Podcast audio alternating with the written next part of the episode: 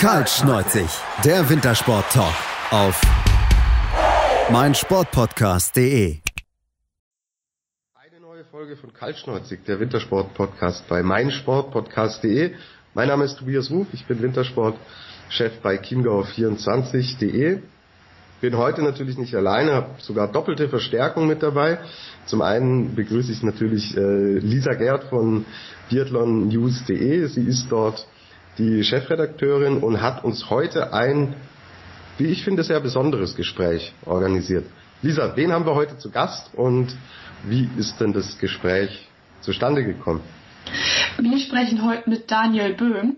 Die eingefleischten Biathlon-Fans werden sich sicher noch an ihn erinnern. Er ist Staffelweltmeister 2015 geworden und hat ebenfalls mit der Staffel die Silbermedaille bei den Olympischen Spielen in Sochi gewonnen. Seit Januar arbeitet er bei der IBU als Sportmanager. Und ja, da wir auf biathlonnews.de auch immer gerne wissen wollen, was denn die ehemaligen Athleten so machen, habe ich mir gedacht, Daniel Böhm ist ein interessanter Gast, der uns eben auch erklären kann, wie es momentan bei der IBU aussieht. Ja, ich habe ihn dann ich habe ihn dann kontaktiert und er war super schnell einverstanden und ja, heute können wir mit ihm sprechen.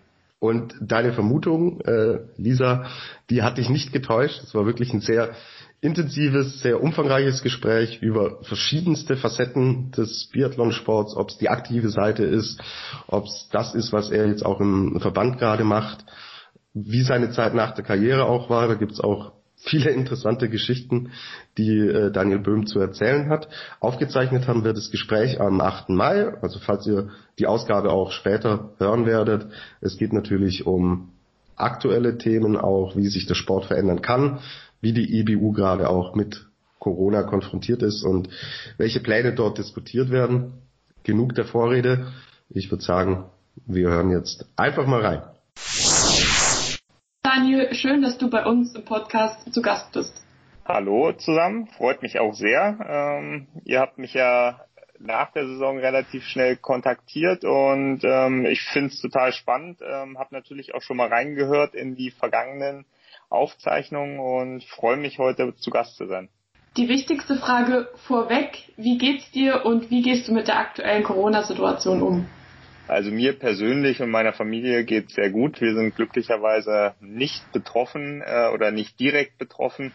Ähm, ich muss auch ganz ehrlich sagen, in meinem persönlichen Alltag bin ich relativ wenig eingeschränkt, weil ich auch in der Vergangenheit eigentlich hauptsächlich äh, ja in der Natur, in der frischen Luft oder letztendlich bei der Arbeit war. Ähm, das ist glücklicherweise alles auch nach wie vor möglich. Äh, ich glaube, in Deutschland waren wir auch ja relativ gesegnet mit den Maßnahmen. Äh, das heißt, wir konnten nach wie vor auch vor, vor die Haustür gehen, konnten äh, Spaziergänge machen oder mal zum Laufen oder uns aufs Rad setzen.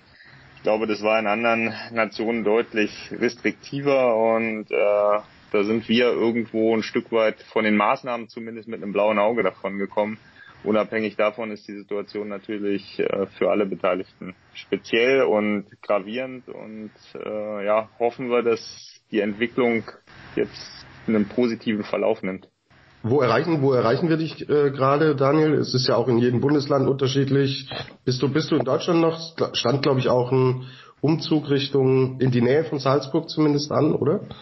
Genau, also ich bin aktuell tatsächlich im Büro in Salzburg, äh, wohne mittlerweile aber in Berchtesgaden. Der Umzug hat glücklicherweise auch vor allen äh, Einschränkungen noch reibungslos funktioniert.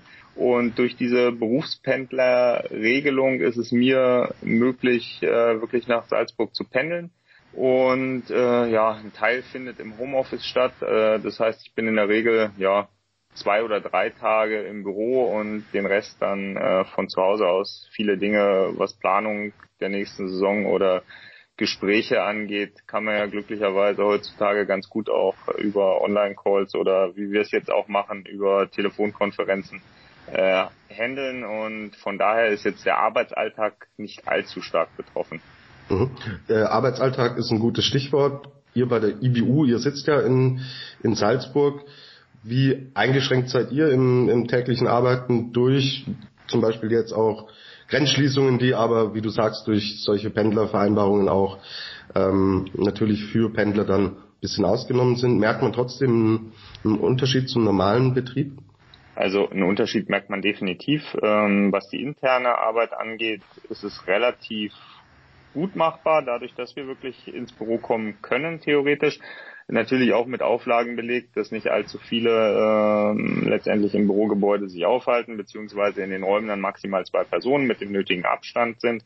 Was uns allerdings tatsächlich betrifft, sind natürlich äh, Meetings auch mit externen Personen oder äh, wenn wir jetzt normal hätten wir jetzt von gestern bis Sonntag unser erstes TK-Meeting. TK ist die technische Kommission wo äh, Regeländerungen beziehungsweise die Saisonplanung für das nächste Jahr besprochen wird, was normalerweise äh, ja in einem persönlichen Meeting mit äh, bis zu 20 Teilnehmern aus ganz Europa äh, stattfindet.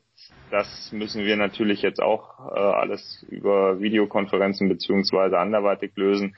Sprich, diese ganzen Meetings, die auch im, im Jahresverlauf im Sommer stattfinden, mit den Organisationskomitees, äh, mit unserem Vorstand, die müssen jetzt natürlich anders äh, aufgesetzt werden.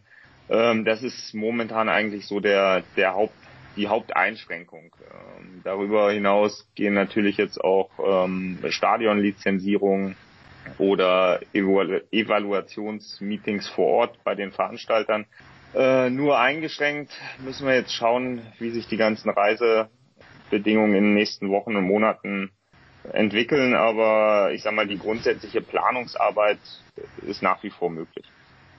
Genau, Planungsarbeit ist auch schon ein ganz gutes Stichwort. Wie plant man in so einer Situation? Was hat sich verändert? Wir sind da jetzt alle mit Herausforderungen konfrontiert, die wir so noch nicht hatten, die so noch nicht auf einer Agenda, denke ich, auch mal standen. Korrigiere mich, wenn es falsch ist. Über was beratet ihr gerade? Was sind so die brennenden Themen? Ja, also grundsätzlich ist es für alle Beteiligten natürlich ein Stück weit Neuland. Ähm, wir haben unsere Planung, äh, was jetzt der Saisonkalender in den einzelnen Rennserien angeht, natürlich äh, schon über einen Zeitraum von drei bis vier Jahren aufgesetzt, sprich eigentlich die Grundplanung für die kommende Saison ähm, im, im Hinblick auf Veranstalter, die stand. Da geht es jetzt mehr oder weniger um die Feinabstimmung, welche Wettkämpfe wirklich an welchen Tagen vor Ort stattfinden. Aber dazu kommt äh, natürlich, dass wir jetzt auch Plan B oder C äh, zumindest mal durchgedacht haben sollten. Ähm, sprich, es weiß niemand, ob im Herbst eventuell eine zweite In äh, Infektionswelle kommen kann ob überhaupt Veranstaltungen stattfinden können, ob ähm, Rennen ohne Zuschauer, wie wir es jetzt auch hatten, stattfinden können. Von daher äh, müssen wir uns natürlich Gedanken machen, wie eventuelle Setups vor Ort aussehen könnten, ob eventuell auch Veranstalter in der Lage wären, dann das Event der Vorwoche oder einer Woche später mit zu übernehmen. Ähm, das sind jetzt alles momentan Themen, die wir uns überlegen müssen. Ähm, es gibt natürlich unterschiedliche Regelungen in den einzelnen Nationen. Wir haben jetzt gesehen, dass natürlich verschiedene Länder auch die Situation komplett anders handhaben. Äh, wenn wir jetzt das Beispiel Schweden nehmen, wo alles relativ offen gestaltet wurde, ähm, habe ich jetzt mit dem Weltcup in Östersund weniger Bauchschmerzen als zum Beispiel in Frankreich oder Italien. Und ähm, das sind alles ja Punkte, die wir durchdenken müssen, wo wir auch im regen Austausch mit den Veranstaltern und auch mit den Regierungen der entsprechenden Länder sind. Aber ich glaube, dass momentan auch der Zeitpunkt noch viel zu früh ist, um absehen zu können, was äh, letztendlich im November oder im Januar und Februar dann äh, möglich ist. Äh, von daher ist unsere Grundplanung die, dass wir nach wie vor davon ausgehen, die Saison äh, wie geplant durchführen zu können ob dann Zuschauer vor Ort sind, äh, ob wir Testsysteme intern auch äh, ähnlich wie jetzt in der Bundesliga angedacht äh, aufsetzen müssen. Das steht jetzt alles zur Debatte. Da müssen wir uns natürlich vorbereiten, aber der Grundplan ist erstmal, dass wir ähm, mit unserem ja, Rennkalender, wie er angedacht war, erstmal fortschreiten. Was, was hört man denn von Seiten der Veranstalter? Also wenn ich jetzt dran denke, ähm, der Skiclub Ruhpolding, der ja eine extrem wichtige Rolle beim Weltcup in Ruhpolding spielt, generiert einen Großteil seiner Einnahmen eben aus dem Verkauf von Getränken oder von, von Essen für eine Verpflegung der Zuschauer. Und ich habe mit dem, mit dem Vorsitzenden Herbert Fritzenwenger auch gesprochen und er sagt, ohne den Weltcup äh, könnten wir unseren Betrieb im SC Ruppolding nur sehr, sehr schwer aufrechterhalten. Wie, was sagen denn die Veranstalter, wenn es auch darum geht, Weltcups ohne Zuschauer zu veranstalten? Also grundsätzlich hast du das schon gut zusammengefasst, dass alle Veranstalter natürlich äh, zu einem Großteil von Ticketverkäufen oder dann auch dem Umsatz äh, mit den Fans vor Ort leben und davon abhängig sind. Und wir als Dachverband müssen natürlich jetzt schauen, wie wir unsere Veranstalter auch dementsprechend unterstützen können. Also das Feedback äh, aus allen Rennserien bisher ist so, dass äh, jeder Veranstalter äh, alles dafür tun wird, die Events auch wie geplant durchführen zu können. Ähm, ich habe jetzt bis heute noch von keiner Seite gehört, dass jemand äh, darüber nachdenkt, ein Event zurückzugeben.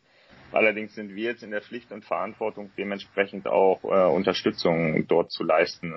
Das, das geht so weit, dass wir natürlich auch für die Events, die jetzt zum Saisonende im, in der vergangenen Saison betroffen waren, auch im Nachgang äh, finanziell mit unterstützen. Also für uns als Dachverband ist es so, dass wir die, die Haupteinnahmen natürlich über ähm, Sponsoren und TV-Verträge äh, generieren, was dann zu einem Großteil auch an die Veranstalter weitergegeben wird.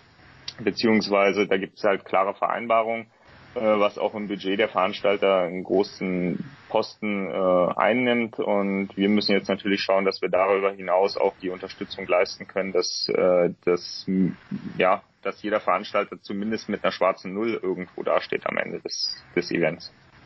Gab's oder gibt's schon Feedback aus Novemesto oder Kontiolahti, wo wir ja zum ersten Mal Geisterrennen im Biathlon gesehen haben? Ja, also es war natürlich eine Herausforderung auch für die Veranstalter und die vielen Freiwilligen, die dort vor Ort helfen. Also ich glaube, das war für jeden neu, gerade Novemesto, wo man es gewohnt ist, vor riesigen Zuschauermengen äh, die, die Wettkämpfe stattfinden zu lassen, äh, war es ja auch vom Fernseher ein ganz, ganz ungewohntes und neues Bild. Ähm, ich muss sagen, ich war beeindruckt, wie vor Ort die Professionalität trotzdem gegeben war. Ähm, jeder hat zu 100 Prozent seinen Einsatz geleistet und auch die, die Freiwilligen und die, die Helfer vor Ort waren ja genauso dabei, als wenn, wenn wirklich Zuschauer vor Ort waren. Ähm, das Feedback ist natürlich so, dass jeder ein Stück weit enttäuscht war. Aber ich glaube, dass wir im Nachgang eine ganz gute Regelung gefunden haben, da dementsprechend auch finanziell äh, zu unterstützen. Das ist final jetzt auch von unserem Vorstand beschlossen worden, dass wir dementsprechend ähm, da ja, Zahlungen tätigen, um, um da die Löcher zumindest ein Stück weit auszugleichen. Natürlich werden auch von Regierungsseite in den einzelnen Nationen Hilfestellungen gegeben, was aber im Umfang total unterschiedlich ist. Also die tschechische Regierung als, als Beispiel war da sehr, sehr großzügig, auch mit Novemesto. Ich glaube, da ist das Bewusstsein auch da, was äh, national an diesem Event hängt. Und so muss man halt dann von Ort zu Ort auch schauen, ähm, welche Unterstützung von welcher Seite geleistet werden. Ähm, bevor der Weltcup Winter beginnt, soll ja im Endeffekt in Ruhpolding eine Sommer-WM im Biathlon auch steigen. Wir wissen jetzt, in Bayern sind äh, Großveranstaltungen schon mal bis Ende August auf jeden Fall nicht zulässig. Die Sommer-WM wäre genau in diesen Zeitraum auch gefallen. Ähm, Gibt es da ein Update in Richtung, in Richtung Sommerbiathlon der Veranstaltungen? Mhm.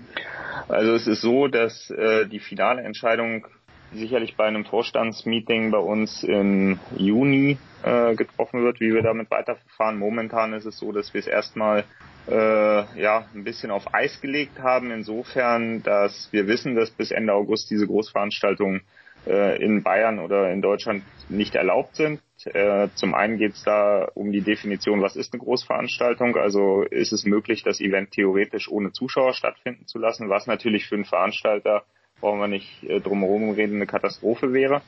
Ähm, ein Ausweg wäre eventuell das Ganze ein Stück weit nach hinten zu verschieben, was aber im Terminkalender auch nicht ganz einfach ist, da viele nationale Verbände dann auch im September ihre internen nationalen Meisterschaften ausführen. Ähm, gerade die deutschen, die deutsche Meisterschaft äh, ist ein großes Event, äh, ist auch ein wichtiges Event für alle Beteiligten, weil es zum Teil auch mit Qualifikationen für die kommende Saison verbunden ist. Also ich sage mal, die, die Optionen zu verschieben sind limitiert.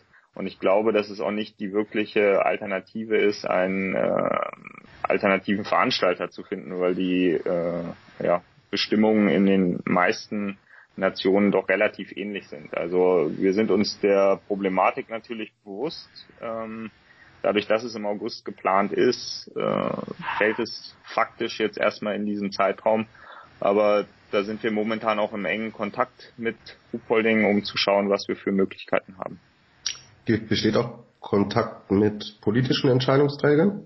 Ähm, bedingt. Also ich sag mal, Kontakt besteht schon. Wir haben da auch die entsprechenden Ansprechpartner, aber momentan kann natürlich keiner oder möchte auch keiner die Verantwortung übernehmen, irgendwelche Prognosen bis in August oder September hinein zu tätigen. Ich glaube, das ist auch schlichtweg unmöglich. Wer das momentan könnte, der wäre ein sehr, sehr gefragter Mann. Ähm, wir können nur appellieren an alle, ähm, genauso wie man es aus persönlichen Gründen schon macht, sich an die Vorgaben zu halten, vorsichtig und umsichtig in seinem Alltagsleben äh, ja, vorzugehen und zu hoffen, dass wir damit das Ganze zumindest einigermaßen in die richtige Richtung bewegen. Ja. Dem können wir uns natürlich nur anschließen. So, wir machen jetzt unsere erste kurze Pause, melden uns aber gleich wieder dann erzählt Daniel Böhm, wie es mit ihm nach seinem Karriereende weitergegangen ist. Einige sehr spannende, vielschichtige Aspekte werden wir da hören und gewinnen auch einen wirklich tollen Hintergrundeinblick in die Strukturen der Internationalen Biathlon Union. Bleibt also dran bei Kaltschneuzig, dem Wintersport-Podcast bei meinsportpodcast.de. Schatz, ich bin neu verliebt. Was? Da drüben. Das ist er. Aber das ist ein Auto. Ja, eben. Mit ihm habe ich alles richtig gemacht. Wunschauto einfach kaufen, verkaufen oder leasen. Bei Autoscout24. Alles richtig gemacht. Okay, jetzt haben wir über die aktuelle Situation gesprochen. Jetzt wollen wir auch noch ein bisschen was über dich erfahren. Du hast deine Karriere 2016 beendet, also vor vier Jahren. Was hast du denn nach deinem Rücktritt gemacht? Ja, da kann ich jetzt ein bisschen weiter ausholen. Also ähm, grundsätzlich war es so, dass ich in den Saisons äh, 2013, 2014, 2014, 2015 eigentlich meine ja, größten Erfolge hatte und da auch das Gefühl hatte, äh, persönlich an meinem absoluten Leistungsmaximum angekommen zu sein. Also ähm, das war schon das, wo ich gespürt habe, da ist nicht mehr sonderlich viel Luft nach oben. Ähm, im, Im Jahr 15, 16 habe ich dann trainingstechnisch vielleicht das Ganze ein bisschen übertrieben, habe gedacht, es ist noch ein bisschen was rauszukitzeln und habe da einige Fehler, sowohl trainingsplanerisch äh, als auch in der Ernährung äh, gemacht, die mich relativ weit zurückgeworfen haben und was dann in der Katastrophensaison 15, 16 geendet ist. Ähm, letztendlich fängt jeder, glaube ich, in einem Altersbereich mit Ende 20 um, um die 30 an, sich Gedanken über die Zukunft zu machen, wenn es nicht schon viel früher passiert ist. Und so war es letztendlich bei mir auch. Ich war ja als Athlet ähm, bei der Bundespolizei Mitglied des, des Wintersportteams dort und habe natürlich als erstes äh, angefangen, darüber nachzudenken, was für Alternativen oder Möglichkeiten es für mich dann auch behördenintern in der Zukunft gibt. Wie möchte ich dort meine berufliche Zukunft gestalten und da hat sich relativ schnell rausgestellt, dass es eigentlich nur eine Sache bei der Bundespolizei gab, die mich wirklich äh, richtig interessiert hat und das war äh, die Hubschrauberfliegerei. Ähm, das war so ein bisschen auch ein, ja, ein Jugendtraum, ähm, Hubschrauberpilot zu werden und deswegen habe ich mich dann im Jahr 2016 für die Ausbildung dort beworben. Ähm, eigentlich so ein bisschen, um mich auch abzulenken äh, vom Sport, weil vieles, wie gesagt, nicht so ganz lief. Ich war unzufrieden und habe gesagt, ich brauche jetzt irgendwie mal was anderes, muss den Fokus ein bisschen anders setzen und wir schauen, was, was ist möglich. Ähm, diese Bewerbung lief dann im Prinzip über den ganzen Sommer hinweg. Das waren mehrere Abschnitte und ich habe im äh, Oktober dann schlussendlich die Zusage bekommen, dass ich die Ausbildung äh, zum Hubschrauberpiloten bei der Bundespolizei anfangen kann was allerdings damit verbunden war, dass das Alterslimit äh, zum Beginn der Ausbildung bei 30 äh, lag. Und äh, ja, das war letztendlich genau die Deadline. Und so äh, wurde mir ein Stück weit die Entscheidung meines Karriereendes abgenommen, wo ich eigentlich im Nachgang auch dankbar bin, weil ich die Erfahrung gemacht habe, dass viele Sportler es doch ein bisschen vor sich herschieben. Und wenn es dann hart auf hart kommt, äh, ist der Schritt größer, als man sich immer selber einreden möchte. Äh, ich habe auch gesagt, ja, irgendwann merkst du schon, dass es nicht mehr passt oder dass du was anders machen willst und dann, dann hörst du auf, aber das schiebt man gerne von Jahr zu Jahr.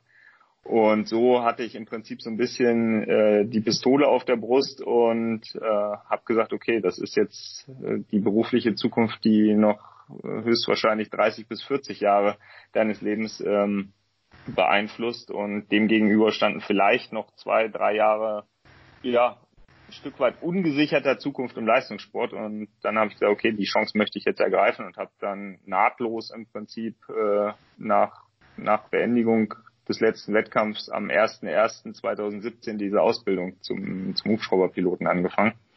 Ähm, war dann ein Jahr lang oder ein gutes Jahr bis Ende Februar 2018 dort dabei und habe dann allerdings festgestellt, dass der berufliche Alltag nicht dem entsprochen hat, äh, was ich mir eigentlich darunter vorgestellt habe. Also ein Stück weit auch äh, mir selber geschuldet. Ich hätte mich sicherlich im Vorfeld auch besser informieren können, aber ich bin da so ein bisschen übermotiviert reingerannt und ähm, die Fliegerei hat auch wirklich Spaß gemacht. Es war ein toller Abschnitt, den ich nicht missen möchte und äh, habe dann aber für mich entschieden, dass ich eigentlich nochmal was komplett anderes machen möchte. Und ähm, bin dann ja habe dann den großen Schritt gewagt, im Prinzip meine meinen Beamtenstatus aufzugeben, bei der Bundespolizei zu kündigen und bin äh, in die freie Wirtschaft gewechselt zu einer in Rosenheim nicht ganz unbekannten Kaffeerösterei. Ähm, und habe dort die Chance bekommen, äh, wirklich nochmal einen Neustart hinzulegen. War dort im Vertrieb tätig, äh, ein gutes halbes Jahr wirklich im Außendienst, wie man sich das vorstellt, und habe dann ähm, ja, nach, nach einem guten halben Jahr im Prinzip die Vertriebsleitung intern äh, übernommen und äh, kann da auch der Familie, es ist ein familiengeführtes Unternehmen, auch wirklich nur meinen Dank aussprechen, dass sie mir diese Möglichkeiten gegeben haben. Ich habe da unheimlich viel gelernt und auch das war eine tolle Zeit, äh, war allerdings parallel auch immer noch dem Sport sehr verbunden. Also zum einen über ehemalige Sponsoren, wo ich in, in der Saison einige Termine wahrgenommen habe, auch bei Veranstaltungen vor Ort war, so ein bisschen die ja, Gästebetreuung dort auch vor Ort in Ruppolding, in Oberhof äh, mitgemacht habe und habe den Kontakt auch zu den, den Sportlern nie verloren. Also man verbringt ja doch als Athlet sehr, sehr viel Zeit miteinander und das ist mehr als nur kollegial, sondern viel Freundschaft auch dabei. Und ähm, 2018 wurde ich dann auch gefragt äh, vom Athletenkomitee, ob ich mir vorstellen könnte, innerhalb des Verbands äh, im technischen Komitee im Prinzip diese Schnittstellenposition auszufüllen, die neu geschaffen war. Sprich, äh, von Athletenseite beziehungsweise ehemaligen Athleten wurde einer im technischen Komitee mit aufgenommen, um dort halt ja äh, den Athleteninput auch zu liefern. Das habe ich gerne gemacht. Das war auch nicht allzu äh, zeitlich umfangreich, so dass es mit dem Job vereinbar war. Und äh, ja, ich habe dann immer wenn ich vor Ort war, gespürt, dass der Sport doch noch einen sehr, sehr großen Teil in meinem Leben einnimmt und dass ich gerne, wenn irgendwie die Möglichkeit besteht, auch wieder in einer anderen Funktion äh, mehr im Sport integriert sein möchte. Und über diese Arbeit im technischen Komitee ist auch der Kontakt zur IBU nie abgerissen. Und dann hat sich im Herbst letzten Jahres ja für mich im Prinzip die große Chance äh, geboten und mir, mir wurde halt angeboten, intern hier äh, anzufangen im Sports Department, um äh, den, dem Sportdirektor, der Felix Bitterling, der das in den letzten Jahren mehr oder weniger als One-Man-Show, alles was sportrelevante Themen angeht, äh, gehandelt hat, ja, zur Seite zu stehen und so teilen wir uns die Arbeit jetzt äh, auf vier Schultern. Ich würde gerne nochmal auf deine Arbeit als Athletenvertreter zurückkommen. Was waren denn da speziell deine Aufgaben? Ähm, es ist, wie ich ganz kurz angerissen habe, im, im Technischen Komitee im Prinzip die Aufgabe, regelrelevante Themen zu bearbeiten, sprich zu reflektieren, ob das Regelwerk auch dem entspricht, was wir tagtäglich bei den Wettkämpfen vorfinden. Ähm, wo kann, wo können noch Nachjustierungen gemacht werden, um sowohl für Veranstalter, für den Verband, aber letztendlich auch für die Athleten bessere Rahmenbedingungen zu schaffen. Dann geht es um Wettkampf- und Kalenderplanung, zu schauen, äh, ist das ähm, auch aus, aus Sport- oder Teamsicht wirklich darstellbar, weil äh, letztendlich ist es super schön, an verschiedenen Orten in Übersee oder Russland, Skandinavien, sonst wo Wettkämpfe zu haben, aber es ist natürlich eine große Belastung auch für die Teams, sowohl finanziell als auch äh, von der Reiserei. Und ähm, da ist es so, dass das technische Komitee bis zu dem Stand wirklich aus äh, ja, Funktionären in erster Linie auch ehemalige Trainer, verbandsinterne Personen bestanden hat, aber es war nicht wirklich die Athletenseite repräsentiert und das war der Grundgedanke halt einen in dem Fall ehemaligen Sportler dazuzunehmen, weil es einfach aus Zeitgründen für einen aktiven Athleten meiner Meinung nach nicht darstellbar ist. Und äh, ich habe es so verstanden und auch so ausgeführt und interpretiert, dass es im Prinzip eine Schnittstellenfunktion ist zwischen den aktiven Athleten, sprich der Athletenkommission und diesem technischen Komitee zu vermitteln. Sprich, ich habe im Vorfeld, wenn Sitzungen anstanden, mir äh, zu den relevanten Themen das Feedback der, der Sportler eingeholt, habe sie gefragt, wie sie zu den einzelnen Punkten stehen und das dementsprechend in den Sitzungen dann auch kommuniziert und meine eigene Sicht halt da auch mit reingebracht. Ähm, sprich mehr Athleteninput wirklich in die Entscheidungen im Verband. Mhm. Ähm, und du hast gesagt, so wurde auch der Kontakt immer zum Sport gehalten und auch zur IBU und jetzt, ähm, du hast es vorhin schon angerissen, bist du seit Januar Sportmanager bei der Internationalen Biathlon Union. Beschreib uns doch diese Position vielleicht mal im, im genaueren, die gibt's glaub, gab's glaube ich vor deinem Amtsantritt so auch noch nicht. Genau, die gab's noch nicht und ich muss auch ganz ehrlich sagen, ähm, ich tue mich nach wie vor schwer, die Inhalte äh, ganz kurz und knapp zusammenzufassen, weil dieses, äh, also meine Position ist verankert im Sports- und Event Department ähm, und das beinhaltet letztendlich alle wirklich sportspezifischen oder sportrelevanten Themen. Was sehr, sehr breit ist. Also das Schöne ist, äh, mein Alltag ist äh, überhaupt nicht langweilig. Äh, es ist eigentlich jeden Tag was anderes und es geht los von, wie gesagt, ähm, Kalenderplanung über Regelthematiken bis hin zu Sponsorenverträgen, TV-Verträgen, ähm, Charterflugorganisationen, also wirklich auch äh, logistische Thematiken also alles, was mit dem Biathlonsport vor Ort in den drei Rennserien, die wir betreuen, sprich der Junior Cup, der IBU Cup und der Weltcup, drumherum organisatorisch äh, ja, stattfindet. Also wir als Dachverband sind dafür da, dass wir die Rahmenbedingungen schaffen, ähm, dass die Events dementsprechend vernünftig für alle Seiten durchgeführt werden und dass am Ende jeder auch ein Stück vom Kuchen abkriegt, um es mal so zu sagen. Und ähm, ja, bisher war es so, dass das eigentlich auf, auf Felix als Sportdirektor gelastet hat und ähm, ja, mit einem 40-Stunden-Job äh, hat er das mal kurz gesagt nicht vernünftig handeln können. Also äh, ich glaube, jetzt sind wir zu zweit. Es wird auch in der, in der IBU noch äh, personell sicherlich einiges passieren in der nächsten Zeit, weil wir sehen, dass wir einfach professioneller werden müssen, professioneller werden wollen und dementsprechend auch Entscheidungen ähm, schneller umsetzen können. Also ich glaube, dass in den vergangenen Jahren auch die Arbeit am Ende sehr gut war, aber dass manche Themen so auch beschleunigt werden können und wir einfach zukunftsfähiger werden. Ja, ich denke, das Wachstum der Sportart spielt dann natürlich zwangsläufig auch eine Rolle, je größer ein Sport wird. Und er wird ja in vielen Teilen ähm, der Welt tatsächlich auch größer ist es natürlich dann auch unabdingbar, dass man sich personell entsprechend ähm, aufstockt. Bist du, ähm, du sagst, es geht jetzt um die, die drei Rennserien. Du hast jetzt einen halben Weltcup-Winter schon in der Position mitgemacht. Bist du dann auch regelmäßig mal äh, im IBU Cup zum Beispiel vor Ort, im Weltcup vor Ort? Wie, wo, wo, wo sehen wir dich während der Saison? Wo bist du überall unterwegs?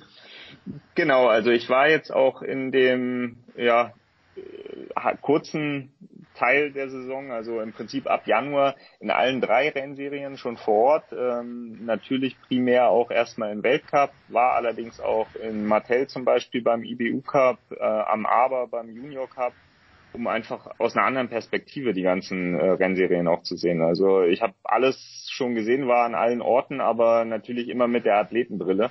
Und viele Dinge, die im Hintergrund laufen, nimmt man nicht wahr. Also kann man auch gar nicht wahrnehmen. Ist auch gar nicht Aufgabe eines Sportlers, sich um die ganzen Abläufe vor Ort zu kümmern. Und insofern war vieles für mich auch komplettes Neuland, muss ich gestehen. Also ich habe alle Veranstaltungsorte jetzt äh, mal aus einer ganz anderen Perspektive gesehen und auch die Wettkämpfe aus einer ganz anderen Perspektive gesehen. Und unser Ziel ist es natürlich durch diese ähm, Umverteilung auf zwei Personen jetzt die persönliche Betreuung vor Ort auch zu verbessern. Also äh, nicht nur immer mal für ein oder zwei Tage irgendwo vorbeizuschneiden, äh, kurz die Hände zu schütteln und gedanklich schon wieder woanders zu sein. So können wir wirklich äh, gewährleisten, dass eigentlich bei jeder Veranstaltung jemand von uns auch als, als direkter Ansprechpartner da ist, wo man auch sagen muss, äh, in jeder Rennserie gibt es einen Renndirektor von der IBU, ähm, im Junior Cup, IBU Cup und Weltcup. Ähm, die drei Personen sind eigentlich dann am Veranstaltungsort selber die Dompteure. Also die haben das ganze operative Geschäft dort eigentlich in der Hand und haben das gut im Griff. Und wir äh, aus dem Büro raus haben jetzt einfach die Möglichkeit, Thematiken, die dort äh, auftreten, die nicht direkt mit dem, mit dem Wettkampfgeschehen zu tun haben, noch intensiver auch zu betreuen. Also ich glaube, der Plan ist es, dass wir dass wir uns das schon so aufteilen, dass auch jeder in jeder Serie ähm, präsent ist, um nicht irgendwo zu, ja, zu blind für eine Thematik zu werden. Mhm.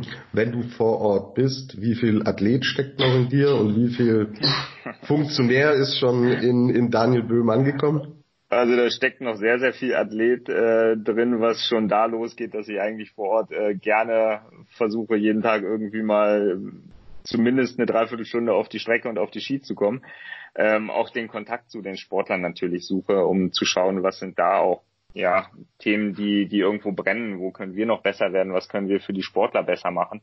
Ähm, allerdings ist es so, dass natürlich auch dort viele verschiedene ähm, Personen beinhaltet sind. Ähm, Gerade im Weltcup hast du wirklich äh, von, von TV-Seite über die Sponsoren, über äh, die Veranstalter natürlich unheimlich viele Beteiligte, mit denen du in Kontakt bist und äh, von daher wird es auch da nicht langweilig. Aber ich würde sagen, Athlet, äh, Funktionär, ich sträube mich immer mit dem Wort Funktionär, weil äh, das so ein bisschen negativ belastet ist. Ähm, ich möchte auch nicht der klassische Vorurteilsfunktionär sein und werden.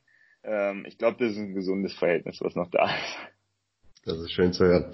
Wir haben jetzt ähm, den Athleten Daniel Böhm schon mal auch angerissen, machen jetzt eine kurze Pause und wollen dann auf das zurückblicken, was vor deiner Zeit äh, mit all den Aktivitäten, die du uns gerade geschildert hast, einmal da war.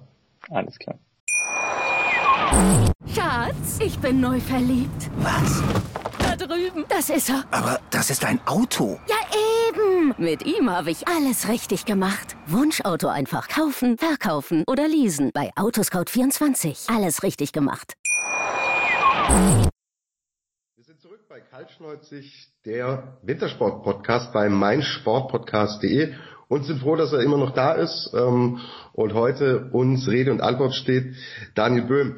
Ähm, wir haben jetzt auf das geblickt, was nach äh, deiner Karriere passiert ist, wollen aber natürlich auf deine Karriere auch zurückblicken. Und da ist jetzt ein Thema wieder aufgekocht, das man eigentlich so wahrscheinlich auch für euch Athleten ähm, so nicht erwartet hatte, dass das nochmal hochkommt.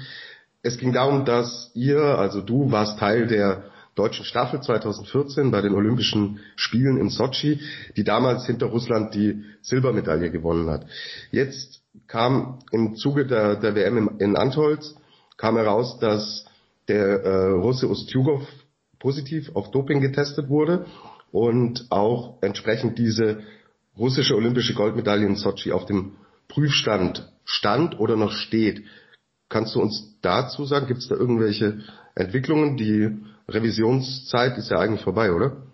Die ist vorbei. Ich muss ganz ehrlich gestehen, ich äh, bin auch gar nicht so extrem in dem ganzen Verlauf irgendwo involviert und informiert.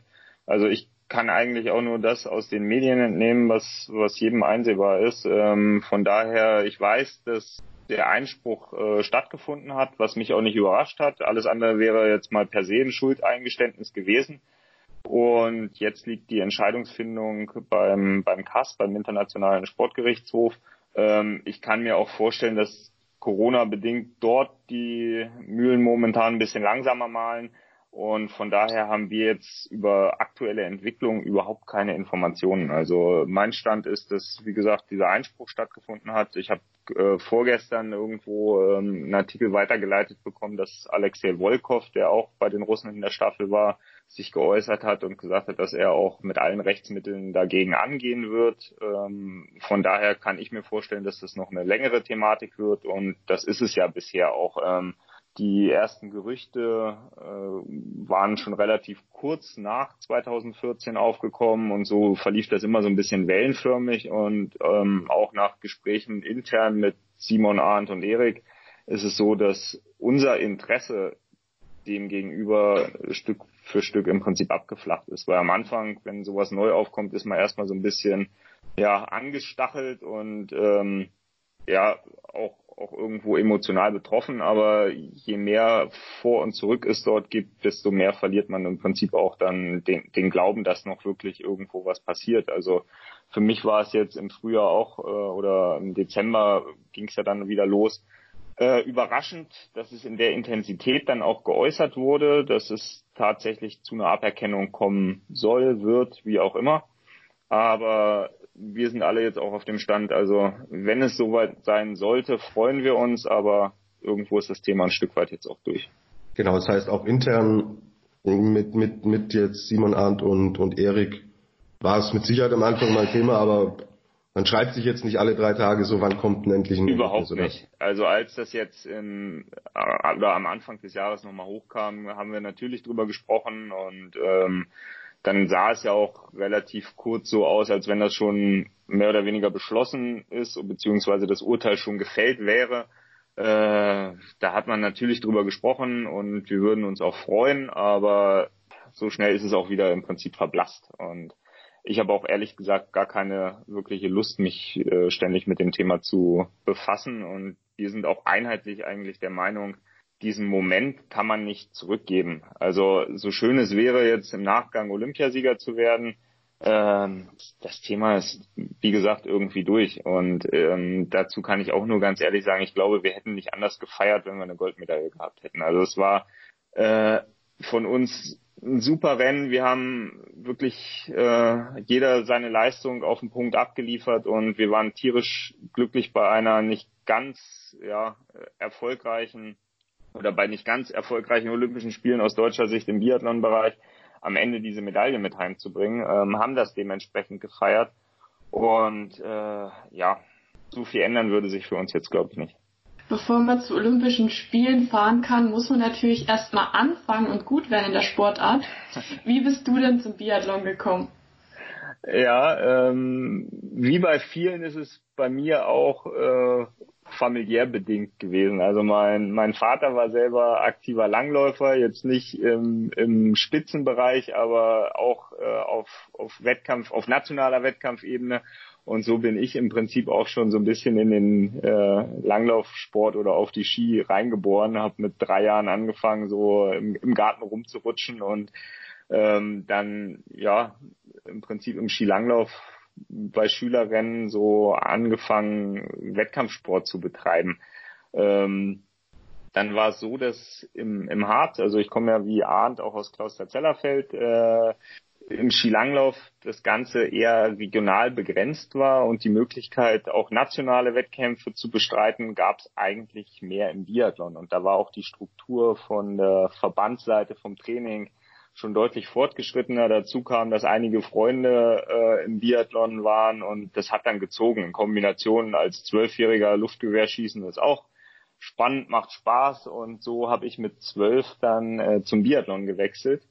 Ähm, bin dann ja zu deutschen Schülercups, also zu nationalen Wettkämpfen mit rumgereist und so entwickelt sich das. Und irgendwann ist man halt in einer Sportart angekommen, ähm, ich war nicht ganz untalentiert, das hat alles ganz gut geklappt und ähm, dann war die nächste Hürde oder der nächste Entscheidungspunkt eigentlich zum Ende der Schulzeit zu sagen, okay, wie geht's weiter? Also die Alternative ähm, waren letztendlich den, den klassischen oder die klassische Berufsausbildung zu verfolgen, sprich, das wäre für mich ein Studium gewesen, ähm, wo ich allerdings auch nicht hundertprozentig sicher war, in welche Richtung möchte ich gehen. Da gab es sicherlich ein, zwei Grundgedanken, aber irgendwo war ja, im, im Herzen und im Kopf immer, ich möchte schauen, wie weit kann ich denn eigentlich im Sport kommen.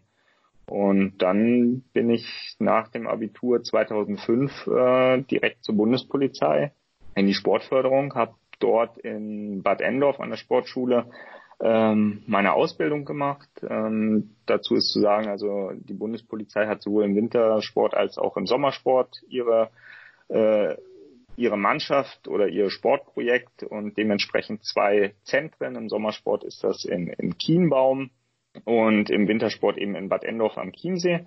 Dort sind alle olympischen Wintersportarten zusammen und ähm, die Ausbildung äh, zum mittleren Dienst in der Bundespolizei, die normal zweieinhalb Jahre dauert, ist dort auf vier Jahre gestreckt, äh, speziell auf Sportler angepasst, äh, so dass ideale Voraussetzungen sind, um Berufsausbildung und sportliche, äh, ja, den sportlichen Werdegang zu kombinieren. Und das war für mich so ein bisschen nachgeholte Internatszeit irgendwie, weil viele äh, aus dem Umfeld waren auf irgendwelchen Sportinternaten. Ich war bis zum äh, Abschluss meines Abiturs, habe ich zu Hause gewohnt, habe im Klausthal trainiert und äh, dann kam ich das erste Mal so raus aus meinem familiären und häuslichen Umfeld äh, nach Bad Endorf und es war eine geniale Zeit. Also mit, mit 40 Wintersportlern querbeet äh, aus allen Disziplinen äh, dort jedes Jahr vier Monate auf engstem Raum zusammen zu sein, auch im Training äh, miteinander zu arbeiten. Also wir haben viel auch Sportarten übergreifend trainiert. Das war, war super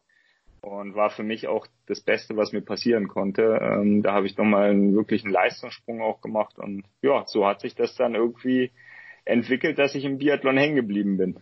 Welche Eigenschaften, die als Sportler wichtig waren, helfen dir denn jetzt in deiner Beruf, in deinem beruflichen Alltag?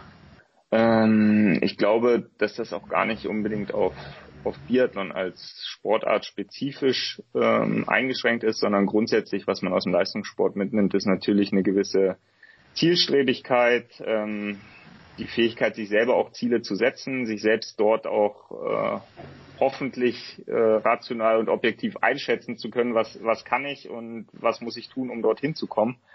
Ähm, ich glaube, diese Zielstrebigkeit und Strukturiertheit ist so das, das Wichtigste, was ich mitgenommen habe oder was mir jetzt äh, am meisten hilft. Ähm, darüber hinaus natürlich zu lernen, wie man auch in, äh, in Teams funktioniert oder in, in ja doch ein Stück weit hierarchisch äh, strukturierten Organisationen sich bewegt. Also auch eine Leist oder auch eine ähm, Sportmannschaft ist ein Stück weit ja ähnlich wie, wie ein, äh, ein berufliches Team. Also jeder hat äh, ein bisschen seine Rolle. Man lernt sich nach und nach besser kennen. Im Sport äh, ist es dann noch so, dass man den Großteil des Jahres auch miteinander irgendwie rumreist und da muss man schon schauen, wie man ja auch in so einem sozialen Umfeld sich vernünftig verhält und ähm, gut miteinander auskommt. Jetzt mal abgesehen von den Medaillen, die du gewonnen hast, gibt es einen Moment aus deiner Karriere, an den du dich immer zurückerinnern wirst? Ähm, ja, also es gibt logischerweise sehr viele Momente, die auch verschiedenste Auslöser hatten. Wenn wir es jetzt aufs Sportliche beziehen, ist es äh, sicherlich auch der Weltcup 2009 in, in Vancouver. Also es war mein zweiter Weltcup-Einsatz, im Prinzip als mehr oder weniger Jungspund, Underdog dort hingekommen. Alles war neu und überwältigend. Und äh, ich weiß nicht warum, aber ich habe da, glaube ich, den Tag meines Lebens erwischt, hatte super Material noch dazu, es hat alles gepasst und irgendwie war ich am Ende Zweiter und konnte es gar nicht fassen.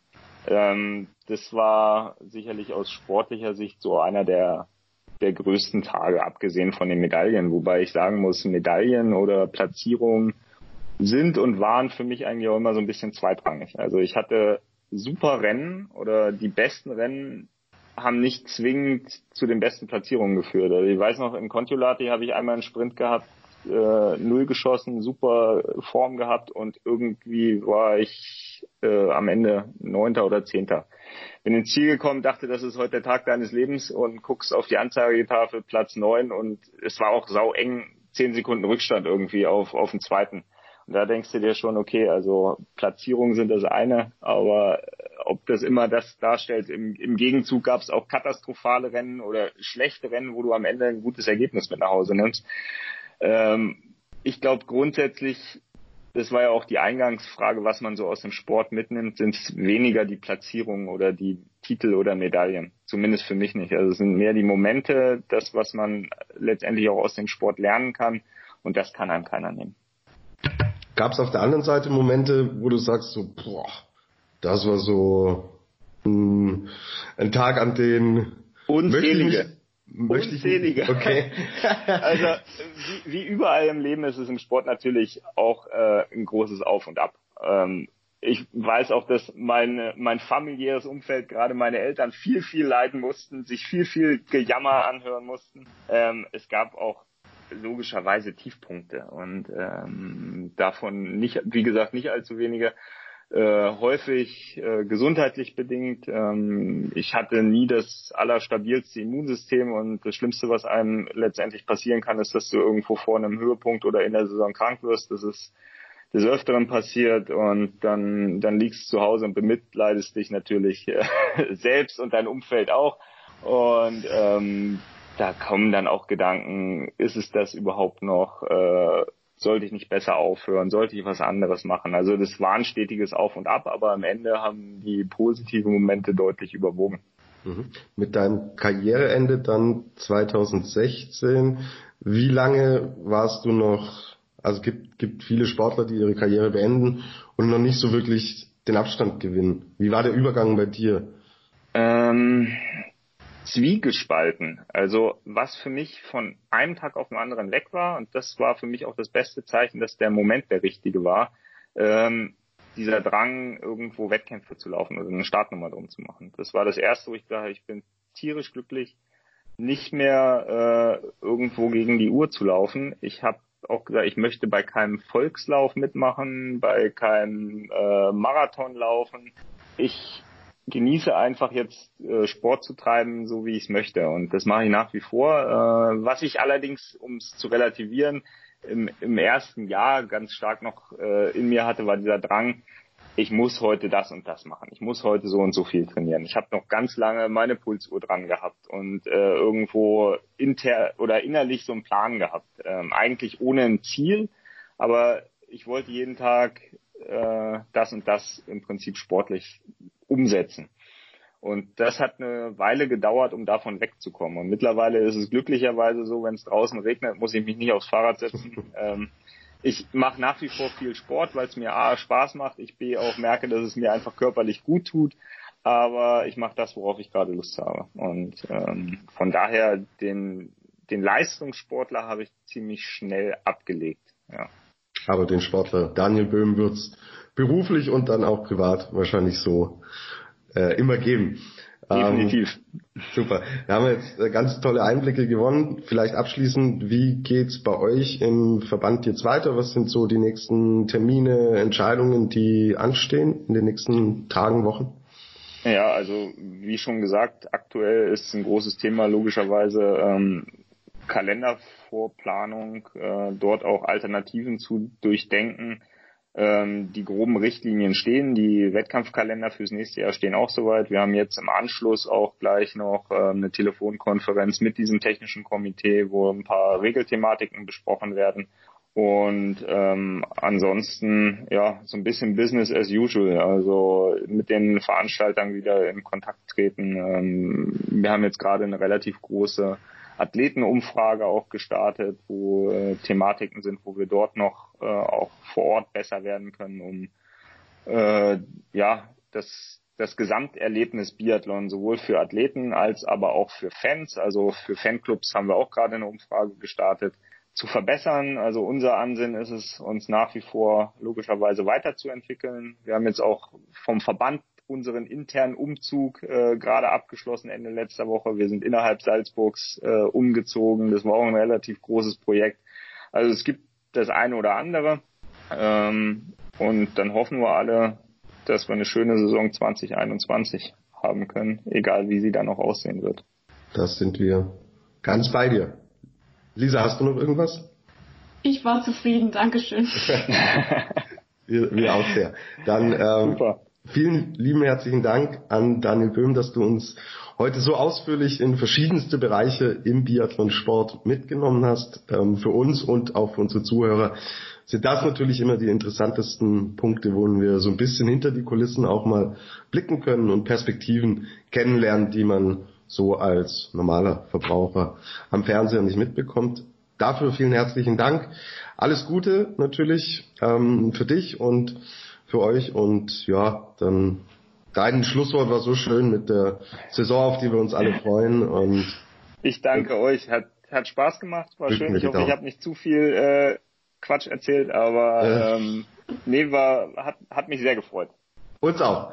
Dann Daniel, vielen Dank, alles Gute und hoffentlich irgendwann dann auch mal persönlich, sei es bei einer Sommer-WM oder bei hoffentlich Weltcup-Standorten, die dann wieder normal ablaufen können. Vielen herzlichen Dank. Danke euch. Also liebe Biathlon-Fans, es besteht Hoffnung, dass die Saison 2021 so stattfinden kann, wie wir es gewöhnt sind, auch mit dem Höhepunkt der Weltmeisterschaft in Pokljuka. Wir hoffen natürlich darauf und danken Daniel Böhm, dass er sich Zeit genommen hat.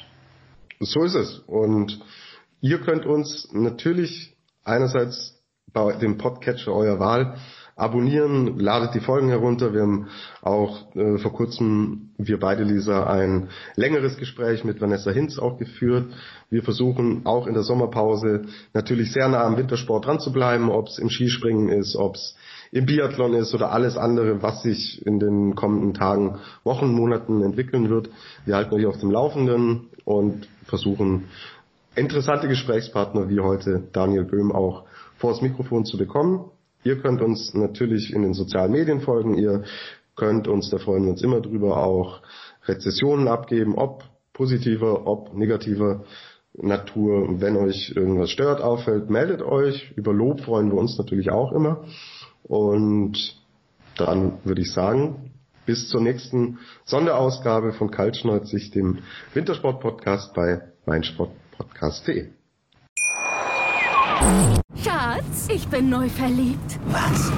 Da drüben. Das ist er. Aber das ist ein Auto. Ja, eben. Mit ihm habe ich alles richtig gemacht. Wunschauto einfach kaufen, verkaufen oder leasen. Bei Autoscout24. Alles richtig gemacht. Kaltschneuzig, der Wintersport-Talk auf meinsportpodcast.de. Schatz, ich bin neu verliebt. Was? Da drüben. Das ist er. Aber das ist ein Auto. Ja, eben. Mit ihm habe ich alles richtig gemacht. Wunschauto einfach kaufen, verkaufen oder leasen. Bei Autoscout24. Alles richtig gemacht.